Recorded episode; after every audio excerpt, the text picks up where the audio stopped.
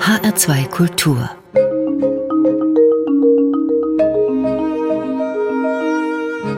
Hörbuchzeit mit Dorothee Meyer-Karweg und Christiane Hillebrand. Herzlich willkommen. Vier Hörbücher haben wir wieder für Sie vorbereitet. Drei für Erwachsene, eines für Kinder. Und an dieser Stelle schon mal der Hinweis, es gibt die Hörbuchzeit auch als Podcast. Sie können sie also jederzeit hören, zum Beispiel in der ARD Audiothek und auf hr2.de. Heute geht es um ein Hörbuch von Joachim Sartorius mit dem Titel Die Versuchung von Syrakus. Dann stellen wir Erzählungen der gut 80-jährigen Engländerin Jane Campbell vor. Wir sprechen über eine Autobiografie des Komponisten Werner Richard Heimann und wie man ein Bilderbuch akustisch umsetzen kann, das erfahren wir am Beispiel des Kinderhörbuchs von Kai Lüftner. Zunächst zu Joachim Sartorius. Er wurde 1946 in Fürth geboren, aufgewachsen ist er in Tunis und lebt heute abwechselnd in Berlin und im südlichen Italien. Sartorius ist vor allem als Lyriker bekannt. Er hat acht Gedichtbände veröffentlicht und in seinen Texten beschäftigt er sich immer wieder mit der Levante, den Ländern des östlichen Mittelmeerraums und ihren Kulturen. Er ist Herausgeber einiger Werkausgaben und Anthologien und Mitglied der Deutschen Akademie für Sprache und Dichtung. Im vorigen Jahr erschien Joachim Sartorius Buch Die Versuchung von Syrakus im Mare Verlag. Und jetzt ist es als Hörbuch herausgekommen. Dorothee Meyer-Karwig, welche Beziehung hat der Autor denn zu dieser Stadt Syrakus? Ja, er hat in dieser Stadt seinen zweiten Lebensmittelpunkt. Der Autor hatte Geld geerbt und beschlossen, sich davon eine Wohnung zu kaufen und hat sich dann gefragt, ja, wo soll die denn sein? Er entschied sich dann für die Mittelmeerregion. Sizilien kam ihm in den Sinn und die weiteren Überlegungen zu seiner Entscheidung, die hören wir jetzt von ihm selbst, wobei Christian Brückner ihm seine Stimme leiht. Syrakus war am stärksten haften geblieben. Ich war, es mag mehr als 20 Jahre her gewesen sein, einmal ganz um Ortigia herumgegangen. Das dauert nicht mehr als 50 Minuten. Die Weite des Meeres war überall zu spüren. Es schimmerte am Ende eines jeden Straßenzugs. Zugleich machte das Licht aus Ortigia eine weiße Stadt. Und auch das spürte ich sofort. Auf dieser kleinen Insel überlagerten sich Erinnerungen und Überreste von Ereignissen, welche sich vor Jahrzehnten, Jahrhunderten und Jahrtausenden zugetragen hatten. Ja, und so hat Joachim Sartorius sich eine Wohnung auf Syrakus gekauft und zwar auch noch in dieser Altstadt Ortigia, die auf einer vorgelagerten kleinen Insel liegt. Es ist eine Wohnung mit einer großen Terrasse und einem Blick aufs Meer. Das muss wirklich himmlisch sein. Und dieses Hörbuch ist dann eine Liebeserklärung an die Stadt. Ja, wir haben ja schon einiges erfahren mhm. eben, aber was zeichnet denn Syrakus noch besonders aus? Ja, es ist eine sehr alte Stadt im Südosten von Sizilien mit zwei Naturhäfen. Syrakus war in der Antike über mehrere Jahrhunderte die größte und mächtigste Stadt Siziliens. Also zeitweise lebten da 200.000 Menschen, weitaus mehr als heute. Heute sind es ungefähr die Hälfte, gut die Hälfte. Und alle möglichen Reiche haben diese Region erobert. Also jede Kultur hat dann auch ihre Spuren hinterlassen. Da waren die Griechen, die Römer, dann die Araber, die Byzantiner, die Normannen und viele ihrer antiken Bauten stehen heute noch. Und so ist es natürlich auch kein Wunder, dass Syrakus inzwischen Weltkulturerbe ist. Trotzdem, die Stadt ist kein Museum, sondern durchaus eine sehr lebendige Stadt. Wie bringt uns Joachim Sartorius denn in diesem Hörbuch die Stadt näher?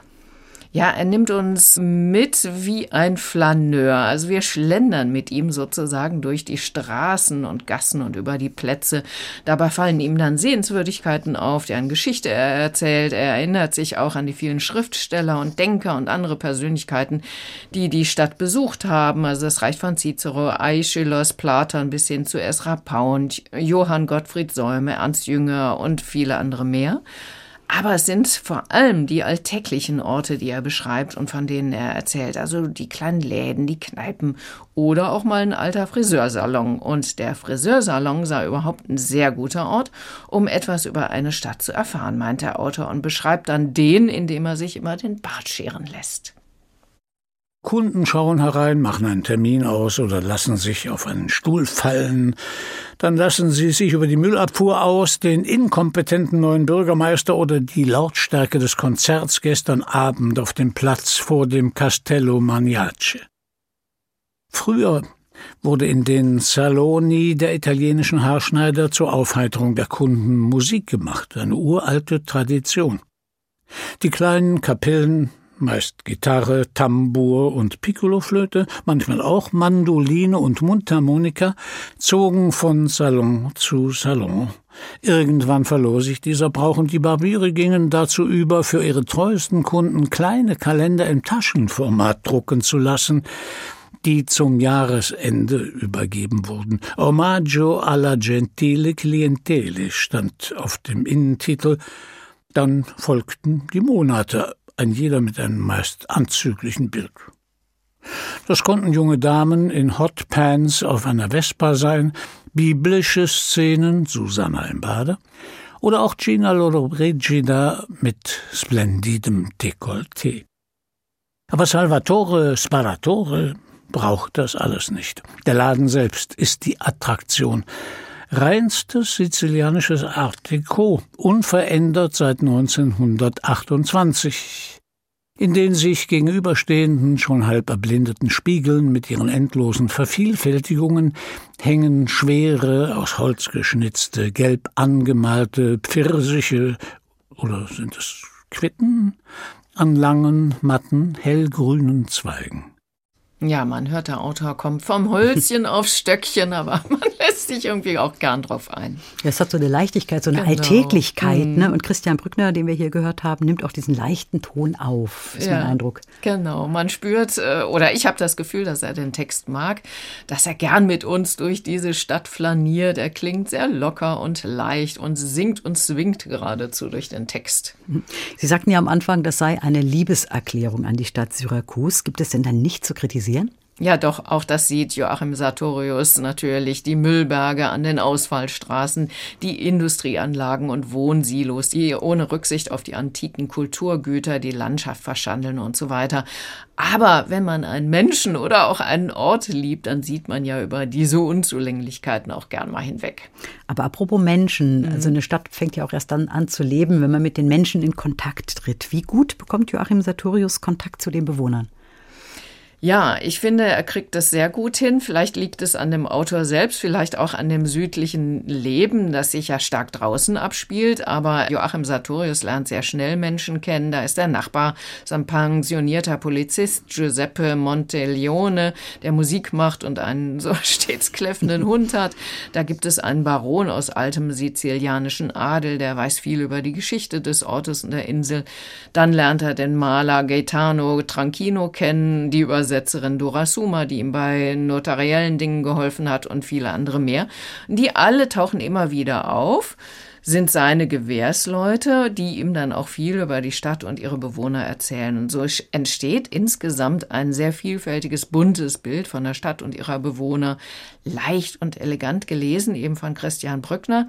Das ist schon ein Hörbuch, das sehr viel Lust macht, sich diese Stadt Syrakus einmal selbst anzusehen und dass man übrigens auch mehrfach hören kann, da es so viel zu entdecken gilt. Das ist wie so ein Wimmelbild.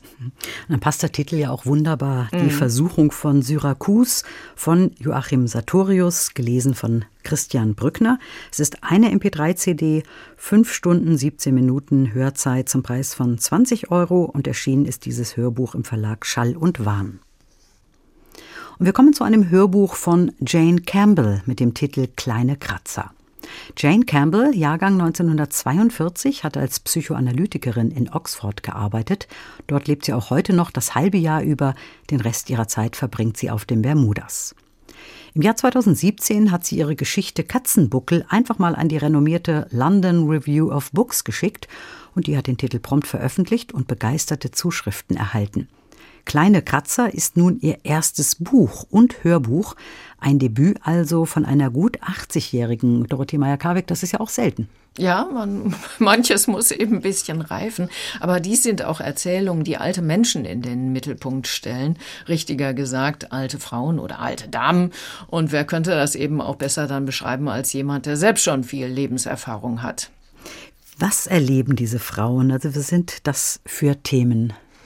Ja, das Alter ist bei Ihnen schon zentral. Es sind Heldinnen, die zwar altersbedingte Gebrechen haben, aber eben nicht allein auf ihre Defizite reduziert werden möchten. Wie in der Geschichte Katzenbuckel, die sie vorher schon in einer Zeitschrift veröffentlicht hat. Die Ich-Erzählerin wohnt in dieser Geschichte zwangsweise bei ihrem Sohn und kümmert sich um dessen Katze. Da hören wir mal rein. Es spricht Gabriele Blum. Ich gelte jetzt als zu alt, um allein zu leben. Die Katze weiß das nicht, und da ich diejenige bin, die morgens als Erste aufsteht und sie füttert, bevor ich die Küchentür öffne, meint sie vielleicht, ich sei verantwortlich für ihre Grundversorgung, wenn man das so nennt, und daher auch ihre Besitzerin. Und es ist auch mein Bett, in das die Katze nachts nach dem Jagen kommt, um sich unter der Decke zwischen meinen Knien zusammenzurollen. Es ist seltsam, sie dort zu haben, aber ich glaube, bevor mein Sohn verheiratet war, hat sie immer bei ihm geschlafen. Ich beklage mich nicht. Zwischen meinen Beinen ist mir dieser Tage alles willkommen. Mir gehört heute nichts außer meinem Körper und meinem Geist, nehme ich an, so wie sie nach den vielen Jahrzehnten des Gebrauchs nun eben sind. Schlechten Gebrauchs mitunter. Aber immerhin wurden sie gebraucht. Vergeudet habe ich sie nicht. Gott sei Dank. Das kann ich meinem Sohn natürlich nicht sagen. Er betrachtet uns beide so wohlgefällig, wenn wir am Abend zusammen dasitzen, die Katze auf meinen Knien, während ich auf den Bildschirm schaue. In seinem Kopf wie in den Köpfen aller Welt sind eine alte Frau und ihre Katze ein bezauberndes Bild der Unschuld. Die Katze und ich lernen mehr und mehr über den Prozess der Enteignung. Das Altern wird oft als eine Phase der Kumulation dargestellt, der Anhäufung von Krankheiten, Beschwerden, Falten. Aber in Wirklichkeit ist es ein Prozess der Enteignung. Freiheit, Respekt, Lust, All das, was man früher so selbstverständlich besessen und genossen hat, wird einem nach und nach genommen. Ja, und das war ein Ausschnitt aus Katzenbuckel, einer Erzählung aus dem Band Kleine Kratzer von Jane Campbell, gelesen von Gabriele Blum. Ja, und das ist ja eine deprimierende Sicht auf das Alter, das, was mhm. wir da gerade gehört haben. Wie geht denn die Heldin dieser Erzählung damit um? Naja, sie nimmt es erstmal zur Kenntnis und ja, sie versucht sich zu wehren, aber das ist nicht so ganz einfach, wenn man beim Sohn wohnt und nicht mehr so viele Möglichkeiten hat. Er will ja immer nur das Beste für seine Mutter, auch wenn das bedeutet, ihr Leben dann noch etwas freudloser zu machen. Das ist hier eine Geschichte ohne Happy End. Aber es gibt ja noch viele andere Erzählungen. Mm. Ich nehme mal an, da gibt es dann durchaus auch mal Happy End. Mm, das ist sehr unterschiedlich. Also die Autorin ist wirklich nicht blauäugig und schildert das Alter durchaus realistisch. Also sie beschreibt auch eine Gesellschaft, die nicht so recht weiß, wie sie mit dem Problem der vielen Alten umgehen soll. In einer Geschichte, die heißt Schopenhauer und ich, bekommt eine alte Dame einen Roboter in ihr Apartment gestellt. Mit dem könne die Dame ja dann sich unterhalten. Und der kontrolliert sie dann allerdings auch komplett. Und die Dame in dieser Geschichte lässt sich das nicht gefallen, was allerdings drastische Konsequenzen nach sich zieht für sie selbst aber auch für den Roboter. Also auch wieder so eine negativ grundierte ja. Geschichte. Bleibt das tatsächlich so? Mm, nein, also in Jane Campbells Erzählung gibt es auch Frauen, die noch viele Wünsche und Träume haben, auch von der späten Liebe noch überrascht werden. Beispielsweise eine ältere Dame, die sich im Pflegeheim noch mal so richtig verliebt, und zwar in eine Praktikantin. Und eine der Frauen ist besonders resolut in der Geschichte Edelmut. Da hören wir von einer Ich-Erzählerin beim Strandspaziergang. Fast jeden Morgen sehe ich Leo, einen unfair großgewachsenen, gut aussehenden 78-Jährigen. Ehemals Chirurg, der seine reizlose Promenadenmischung hinter sich herzieht, einen Rettungshund aus Rumänien mit dem völlig ironiefreien Namen Brutus. Ich sage unfair, denn als seine guten Feen ihn mit Verstand, Schönheit, Gesundheit und auch noch Reichtum beschenkten, machten sie ihn überdies zu einem absoluten Scheißkerl. Seine Frau Matty ist klein, dick und dumm. Eine dieser alternden Blondinen, deren Äußeres nach dem Adjektiv nichtssagend ruft. Natürlich ist allen klar, dass Matty täglich Opfer seines Narzissmus wird. Aber sie ist so klein, dick und dumm, dass ich es ihm mitunter kaum verdenken kann. Wie auch immer. Als ich eines Tages an ihrem Haus vorbeiging, hörte ich sie schluchzen. Also Matty ist nun wirklich manipulativ, da gibt es keinen Zweifel. Aber dass sie mit Leo verheiratet und dick und dumm ist, macht sie verwundbar. Also hat sie keine andere Wahl. Matty ist so manipulativ, sagen alle. Auch Leo.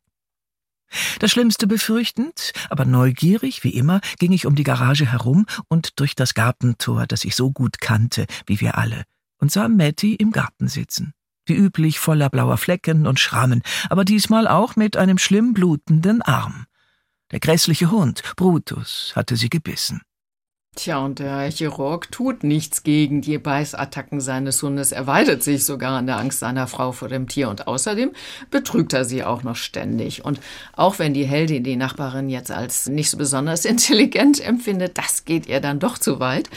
Und wie die Ich-Erzählerin diesem Mann dann eine Lektion erteilt, das hat schon was. Also das ist eine sehr schwarzhumorige und ja, durchaus bissige Geschichte. Und sie nimmt ja auch kein Blatt vom Mund. Also die Beschreibungen nee, sind wirklich genau. köstlich. Und das klingt ja. sehr englisch, so ein bisschen schwarzer Humor gepaart mit viel Realismus. Genau, in vielen Erzählungen spürt man diesen wirklich abgründigen Humor. Und grundsätzlich werden aber Frauen beschrieben, die schon durchaus klaren Blick auf ihr Leben haben und sich und ihre Umgebung sehr gut analysieren. Das ja auch selbstverständlich.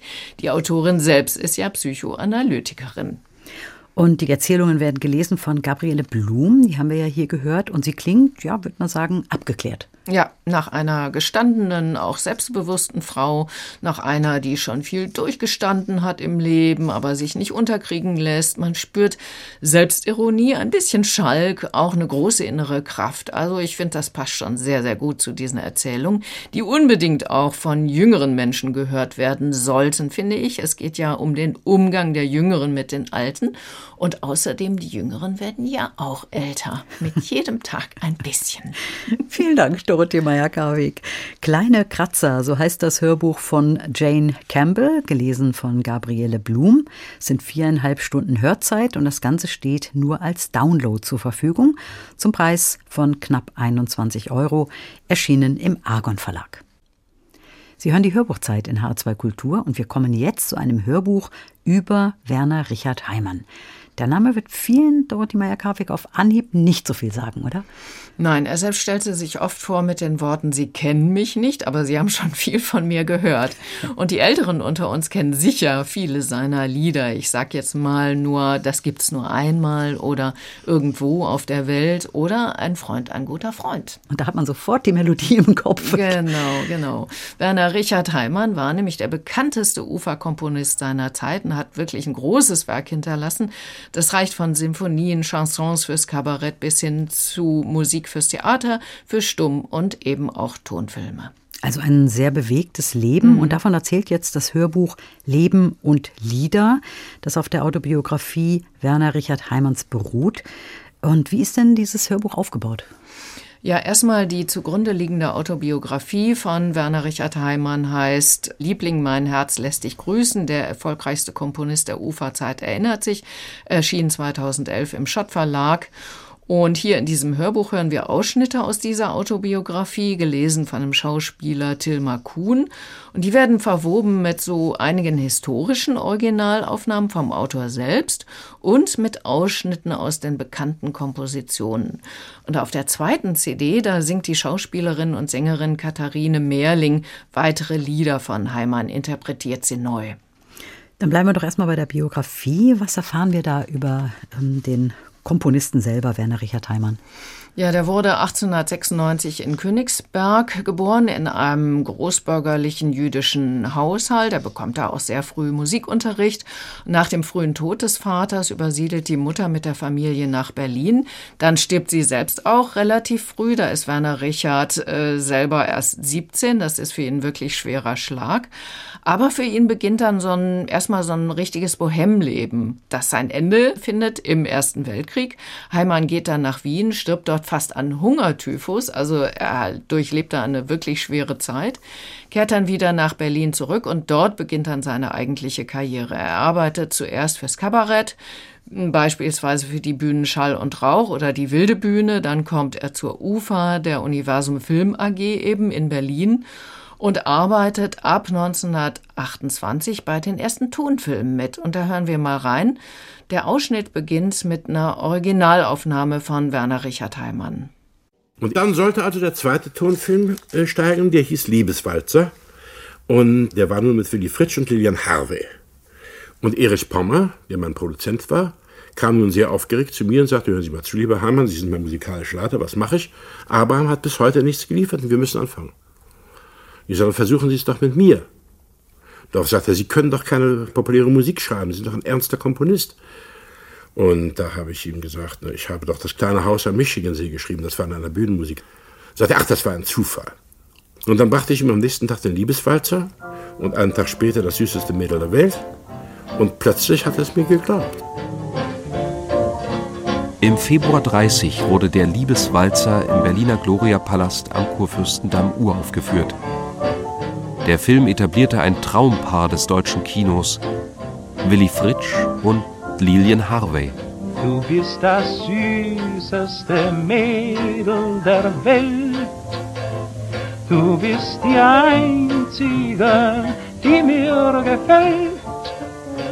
Wenn selbst der silberne Mond vom Himmelszelt herunterfällt, du bleibst das süßeste Mädel auf der Welt. Ja, das macht gleich gute Laune. Das geht dann weiter mit Die drei von der Tankstelle, der Kongress tanzt, ein blonder Traum und so weiter. Ja, und dann kommen die Nazis an die Macht und auf einen Schlag ist alles anders. Die UFA kündigt die Verträge mit ihren jüdischen Mitarbeitern. Heimann hätte als einziger Jude erstmal bleiben dürfen, aber das lehnt er dann ab und muss daraufhin emigrieren. Ja, das ist schon ein heftiger mhm. Bruch seiner Karriere. Wohin hat es ihn denn dann verschlagen? Zuerst ging er nach Paris, dann nach Hollywood, äh, dann zurück nach Paris, dann London, dann wieder in die USA. Überall muss er sich wieder ein- und hocharbeiten. Und das ist natürlich nicht einfach, da es in dieser Zeit sehr viele Flüchtlinge gab. Anfang der 1950er Jahre kehrte er dann wieder nach Deutschland zurück und äh, starb dann 1961 in München. Er hat in Deutschland in vierter Ehe die Schauspielerin Elisabeth Milber geheiratet und mit der auch eine Tochter bekommen. Und mit dieser Tochter Elisabeth Charlotte Trautmann-Heimann gibt es da noch ein Interview zu hören. Und zwar im Online-Angebot des Verlags. Also das, da kommt man dann nur dran, wenn man auch die CD gekauft hat. Gut zehn Minuten lang. Und da erzählt diese Tochter, dass der Vater trotz dieser wirklich schwierigen Lebenssituation seinen Humor nicht verloren hat. Dafür gibt sie dann ein sehr eindrückliches Beispiel. Auf einer seiner Reisen, nach dem Krieg wohlgemerkt, kommt er ins Hotel Deutsches Haus in Dinkelsbühl und soll dort ins Gästebuch schreiben. Als mein Vater dieses Gästebuch aufschlug, sah er auf Seite 1 folgenden Text. Wer gegen den Juden kämpft, ringt mit dem Teufel, gezeichnet Julius Streicher 1939. Das war der Herausgeber des Stürmer, muss man vielleicht wissen. Er blätterte weiter, es kamen noch einige Nazi-Größen, dann wurde es ein amerikanisches Gästebuch und schließlich wurde es wieder ein deutsches Gästebuch. Mein Vater schrieb auf eine neue Seite meine Antwort zu Seite 1. Den gab's nur einmal, der kommt nicht wieder, doch tausend Streicher spielen noch meine Lieder. Ja. Und äh, ja, da braucht man gar nichts dazu sagen. Das ist, da ist alles drinnen. Da ist der Schmerz drinnen, da ist der Humor drinnen und äh, da ist das Lied drinnen. Ja, da muss man wirklich erstmal schlucken darüber, dass dieses Gästebuch einfach weitergeführt wurde und dann ausgerechnet Werner Richard Heimann vorgelegt wird. Also es klingt insgesamt nach einer sehr eindrücklichen Lebensgeschichte. Ja, also im Leben von Werner Richard Heimann, da gab es viele Hochs und Tiefs, auch sogar mal einen Selbstmordversuch. Aber er hat sich immer wieder nach oben gearbeitet und das ist wirklich eindrucksvoll. Sie sagten ja, es gibt noch eine zweite CD und da ist Katharine Mehrling mit Songs von Werner Richard Heimann zu hören. Ja, sie ist äh, Schauspielerin und Sängerin, vielfach ausgezeichnet. Sie gibt international Konzerte und hier interpretiert sie bekannte und unbekanntere Songs von Heimann und da hören wir noch einen Ausschnitt aus Irgendwo auf der Welt. Irgendwo auf der Welt gibt's ein kleines bisschen Glück und ich träum davon in jedem Augenblick. Irgendwo auf der Welt gibt's ein bisschen Seligkeit. Und ich träum davon schon lange, lange Zeit. Wenn ich wüsste, wo das ist, ging ich in die Welt hinein, denn ich möchte einmal recht so von Herzen glücklich sein. Und das ist ein Ausschnitt aus Katharine Mehrlings etwas jazziger Version von Irgendwo auf der Welt. Unter all seinen eigenen Liedern sei das übrigens das Lieblingslied von Werner Richard Heimann gewesen. Ja, insgesamt finde ich das eine wirklich sehr, sehr hörenswerte Produktion über ein deutsch-jüdisches Schicksal. Ja, und wir lernen eine ganze Menge über diese Person ja. und so viele bekannte Melodien, mm. da war ich jetzt auch überrascht, die ja. alle aus seiner Feder stammen. Werner Richard Heimann, Leben und Lieder, gelesen von Tilma Kuhn, gesungen von Katharine Merling. Es sind zwei CDs, gut zwei Stunden Laufzeit zum Preis von 24 Euro, erschienen bei Schott Merling Musik. Und wir kommen jetzt zur Rubrik des Kinder- und Jugendhörbuchs. Diesmal ist es für Kinder ab sechs Jahren ein Hörbuch von Kai Lüftner. Der Bestsellerautor Kai Lüftner wurde 1975 in Ostberlin geboren. Er veröffentlichte Bücher, Lieder und Hörspiele und 2019 zog er mit der ganzen Familie auf seine Lieblingsinsel Bornholm in der dänischen Ostsee. Das ist für ihn ein Ort der Inspiration, auch für so manche Gedichte und Geschichten. Der Verwechsling, so heißt die Kindergeschichte von Kai Lüftner, die wir jetzt vorstellen möchten, Dorothee Meyer-Karwig. Die Geschichte ist ja eigentlich als Bilderbuch herausgekommen. Ja, genau. Und zwar erschienen im Verlag Ars Edition. Und dieses Bilderbuch ist wunderschön kindgerecht bebildert von Emilia Schubak. Kindgerecht, damit meine ich, so sind so ganz angenehme, nicht zu knallige Farben. Bilder äh, sind es, in denen es ganz viel zu entdecken gibt, in denen man sich so richtig wohl und heimelig fühlt.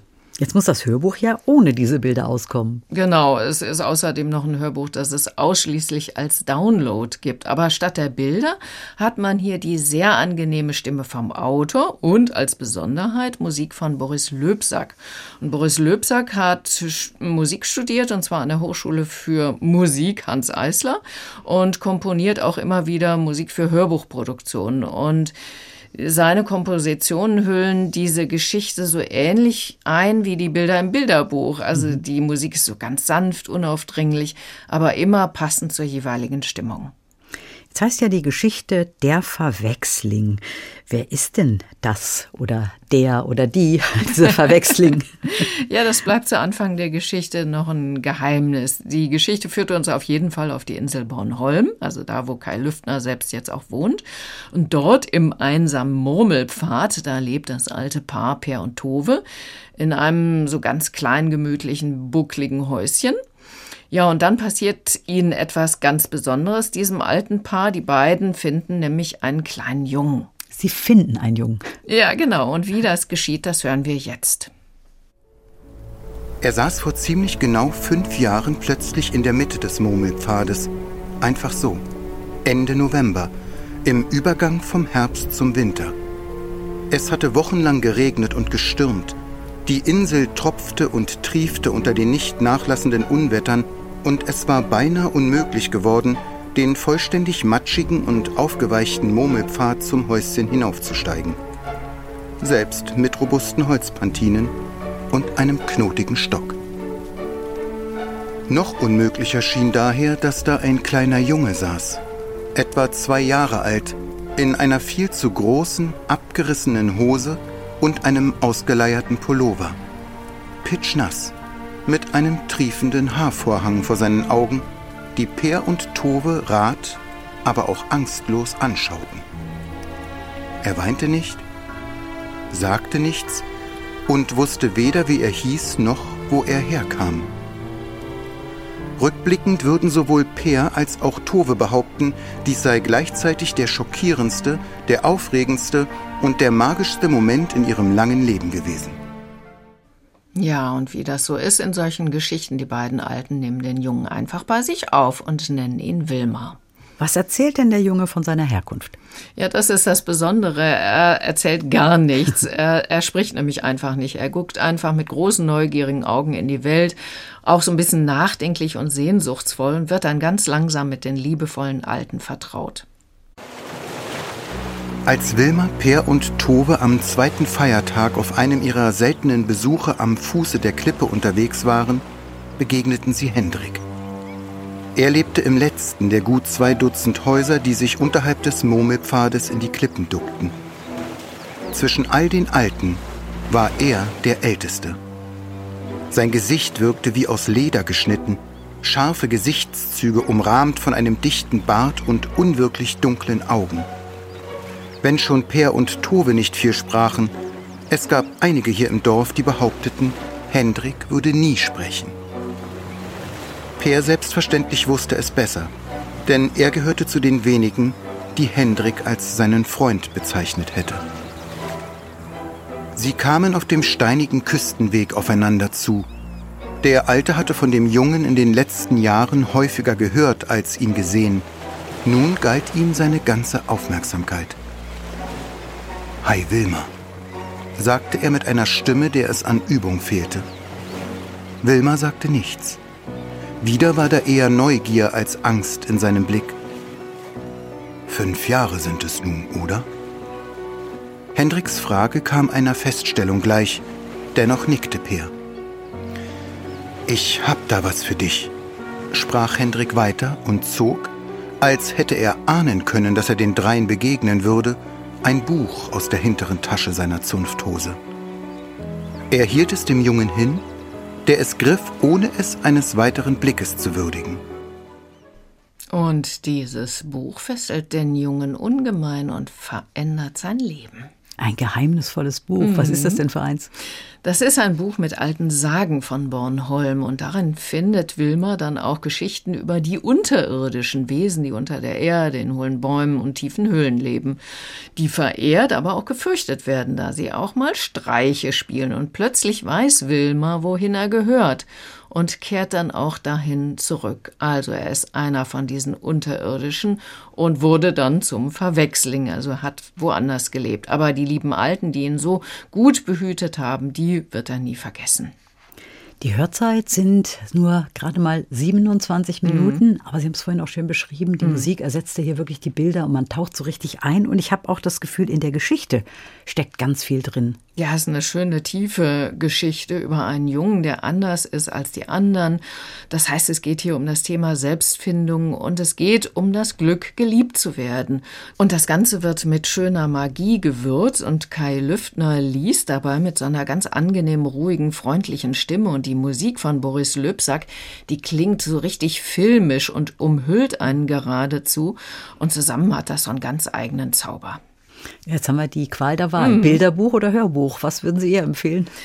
Also die Bilder sind wirklich auch sehr schön. Also da fällt die Entscheidung schwer. Und in diesem Fall würde ich sagen, vielleicht beides kaufen, gucken und sich dann vorlesen lassen.